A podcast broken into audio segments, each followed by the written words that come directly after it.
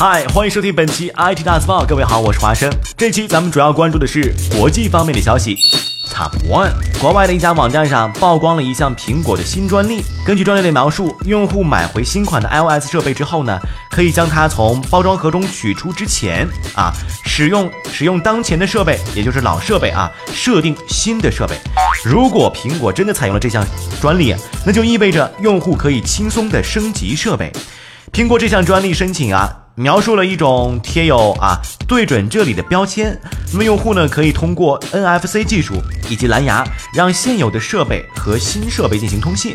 比方说啊传输设置信息、锁屏图片库、用户信息，甚至已安装应用软件等等。那么这样，用户从包装里拿出来新设备的时候啊，就可以直接用了。此外，苹果的新专利当中还提出了针对盒装设备的多种电源模式。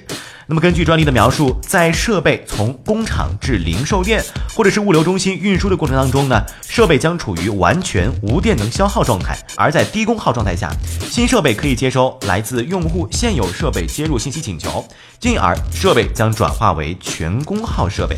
啊，简而言之吧，就是说呢，呃，在传输之前啊，这个新设备呢基本上不费电。就是把电省下来用到这个传输上，但是比较有意思的是啊，专利中还这样提到啊，说这样一个情况，设备呢在低功耗状态下可以不时的传输发现信息。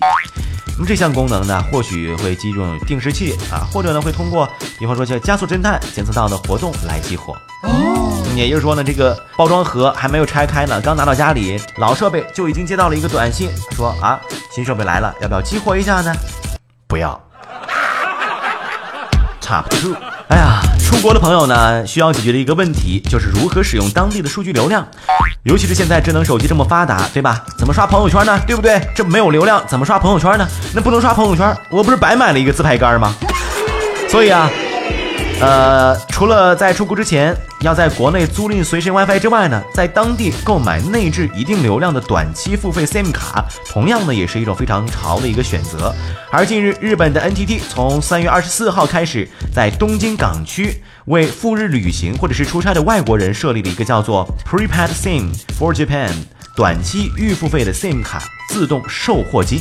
而并且呢，已经在三月二十七号新关西国际机场开始投入使用了。大概需要多长时间呢？只需要两分钟就可以了，并且呢，触摸屏当中显示的购买界面只支持英文与中文两种语言。只要您输入自己购买 SIM 卡所需要的个人信息，两分钟的时间就可以立即预付 SIM 卡，并且使用流量了。Three，鼠标大家都一直在用是吧？而你像美国的第一代鼠标，我们之前也发过微信推送，大家应该也都知道。那么。苏联一九九零年的鼠标是长什么样子的呢？在西方人啊玩玩电脑玩的风生水起的这个上世纪八十年代末，苏联当然是被忽视掉了。不过这并不意味着那边没有过新奇的玩意儿。比方说这只苏式鼠标，就在不久前啊，一只出产自苏联的鼠标就被找到了。这个鼠标计划于一九九零年出产，而我们看到的这个呢，是一九八九年制造的工程机。从现在的这个眼光来看呢。它很 low，但是据说它的价值相当于三百美元。根据包装盒上的描述啊，说这是最舒适的图形输入设备，你可以移动游标，或者是图形的一部分画画，或者是进行其他的工作内容。哎，你别说啊，与同时代的一些西方呢方方正正的这个鼠标相比啊，这个鼠标还真挺实用啊，上手还挺舒服呢。就是啥吧，感觉。就这个插线板啊，快比鼠标还要长了。